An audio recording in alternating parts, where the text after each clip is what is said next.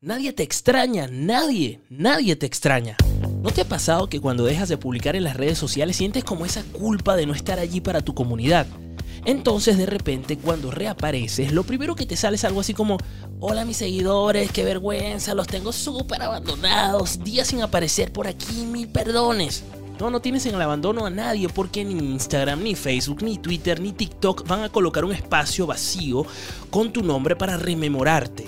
La verdad es que no has abandonado a nadie y no tienes que pedir perdón cuando pasas un largo tiempo sin publicar en las redes sociales porque los ritmos naturales y humanos de la creación, de la reflexión y de la desconexión no tienen nada que ver con la frenética distribución de contenidos en las redes.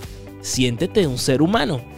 Los tiempos de la vida real son más lentos que en las redes.